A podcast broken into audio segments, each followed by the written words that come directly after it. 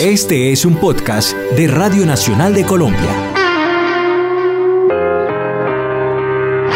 Bienvenidos a una nueva edición de este podcast Conceptos Clave en el que siempre analizamos los temas de coyuntura de la mano de los expertos. Y hoy hablamos de una palabra que por estos días está en las primeras planas del panorama informativo del país. Se trata del plebiscito, ese mecanismo de refrendación que avaló el pasado 18 de julio la Corte Constitucional y frente al cual los partidos políticos ya están empezando a enfilar baterías por el sí, en el caso de los que están a favor de la paz, y por el no, principalmente desde el Centro Democrático. Y para hablar de este tema, estamos con el profesor Fernando Cepeda Ulloa, quien es doctor en Derecho y Ciencias Políticas de la Universidad Nacional de Colombia. Además, ha sido embajador en Francia ante la OEA y ha ocupado otros importantes cargos en materia diplomática. Él es uno de esos expertos a los que siempre recurrimos cuando queremos decantar un poco esos hechos políticos en nuestro país. Profesor Cepeda, muchas gracias por estar con nosotros y para empezar, cuéntenos qué es el plebiscito. Pues mira, hay diversas formas de convocar al pueblo, que se entiende es el soberano, para que participe en el proceso de decisiones o tome una decisión.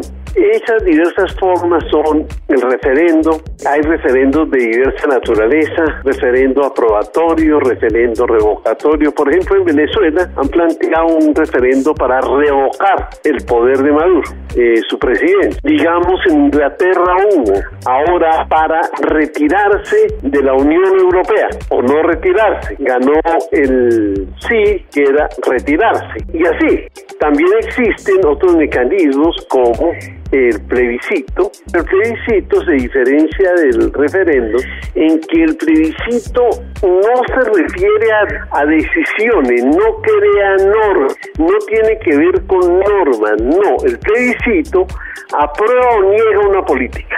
Eso es todo pero no aprueba o desaprueba un texto constitucional. No, digamos el de Álvaro Uribe en el 2003 fue un referendo y, ahí había 17 propuestas, solamente se aprobó una, no porque no todas eh, no se hubieran podido aprobar, todas tuvieron más de 80% de aprobación, algunas más de 90. Lo que ocurre es que se exigía que hubiera un mínimo de participación de los votantes ese mínimo era 25% y eso solamente lo logró la primera pregunta. Porque claro, los votantes creen que votando, votando una votaron todos y se aprobó una que se incorporó a la Constitución. Pero insisto, el referendo tiene que ver con normas, el plebiscito no. Luego existe la consulta popular que es para obtener una opinión. Por ejemplo, si se está el día sin carro, si se pintan las calles de azul, es eso una consulta sobre un tema. Ha habido varias en Colombia, pero la Constitución contempla casi todos los mecanismos existentes de participación en la teoría, pero no se han podido aplicar porque pasaron una ley reglamentaria que creo que fue la 134, que puso requisitos muy difíciles, entonces no funcionaba. Eh, y hay también lo que se llama el cabildo abierto, de manera que las formas de pedirle a la ciudadanía que opine, unas veces decisoriamente, otras no, unas veces con respecto a normas, otras con respecto a políticas, está ahí, está en la Constitución, es muy importante. Por eso se dice que la Constitución del 91 es una constitución participativa. Entonces usted tiene no solamente la democracia representativa, representativa en los congresistas, en los diputados en las asambleas, en los concejales en los municipios, que deciden por nosotros.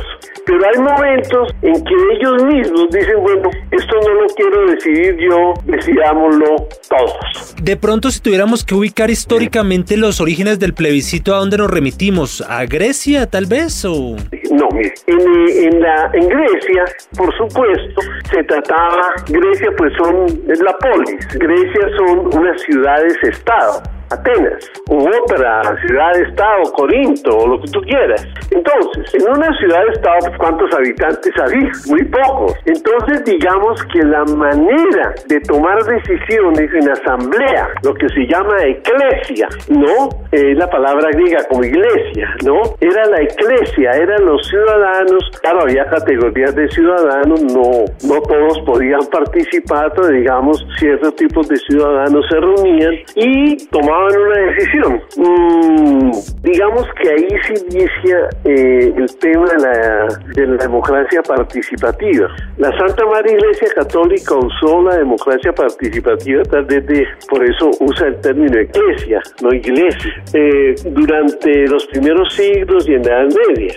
Políticamente, los plebiscitos son muy utilizados por Napoleón, que finalmente era un dictador. Y así sigue, lo usa Mussolini, lo usa Hitler, lo usa Franco. Es decir, eh, el plebiscito perdió un poco de prestigio porque era una herramienta que usaban gobiernos autoritarios para imponer eh, políticas. Entonces, por eso el plebiscito quedó como una herramienta autoritaria de los dictadores, ¿no? etcétera. Recientemente se puso de moda y un país como Inglaterra que, digamos, históricamente le ha otorgado todo el poder al Parlamento todo. Eh, pues resolvieron en algún momento que sí que convenía hacer referencia. Han hecho varios. Y el último fue el del Brexit, que ha dado tanto que hablar, que fue el que preguntó, ¿nos retiramos o no nos retiramos de la Unión Europea? Hay un país que los usa casi todos los días, para todo, lo usa para todo, para si la basura se recoge por la mañana o por la tarde, que es Suiza, que Suiza es un país pequeño, hay municipios pequeños, hay cantones, entonces se usa a nivel nacional, a nivel eh, región de un cantón, a nivel de un municipio, y digamos que es de una frecuencia inusitada. Y en otros países, eh, Portugal, España, etcétera, se usa de vez en cuando. En Francia, General de Gaulle, varias veces, y digamos que renunció a partir, después de 10 años de gobernar, lo renunció a partir de un referéndum que propuso, fue su iniciativa, sobre las regiones. Entonces, sobre el de las regiones, perdió ese referéndum. Entonces, el general renunció a la presidencia. Mm, en un gesto democrático. Eh, habría podido no renunciar, pero realmente perder un referendo sobre un tema así tan político es muy complicado. Claro, profesor Cepeda. En ese orden de ideas, ¿a usted le parece que el mecanismo si era el, el, el plebiscito si era el mecanismo más acertado para que los colombianos referenden el proceso de paz con las FARC? Pues muy difícil. Le quiero decir una cosa.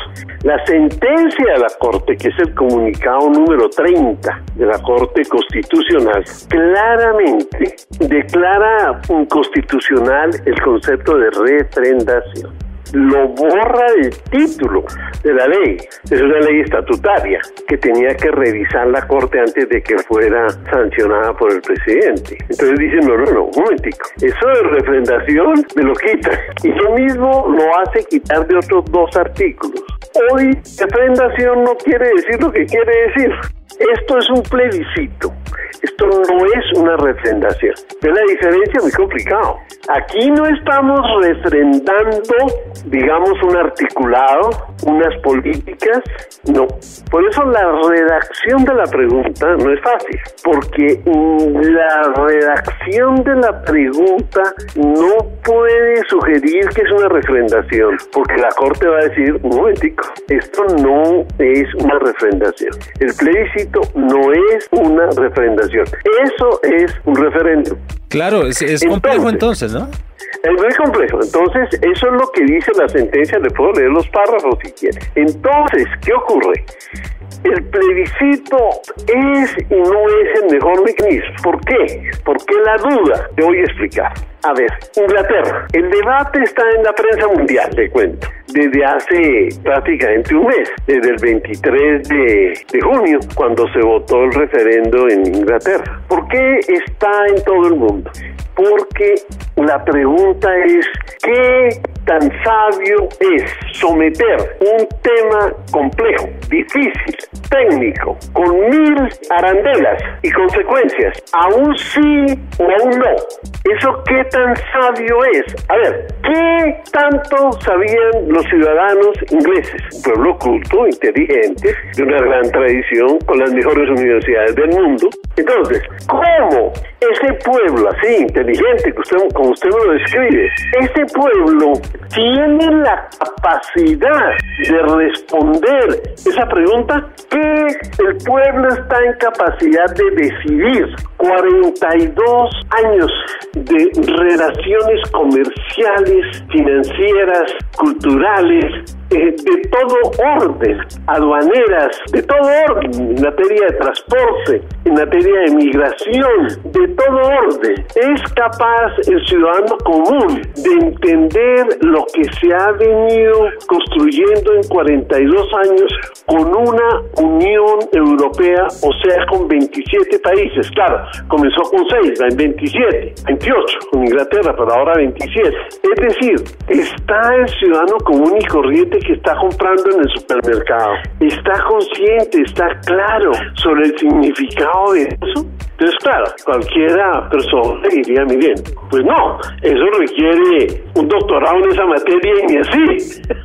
no, es muy complicado. Pues muy interesante toda esta ilustración que el profesor Fernando Cepeda Ulloa nos está haciendo acerca del plebiscito en esta primera parte de este podcast Conceptos Clave. Y por supuesto vamos a continuar en un segundo episodio con todas sus explicaciones.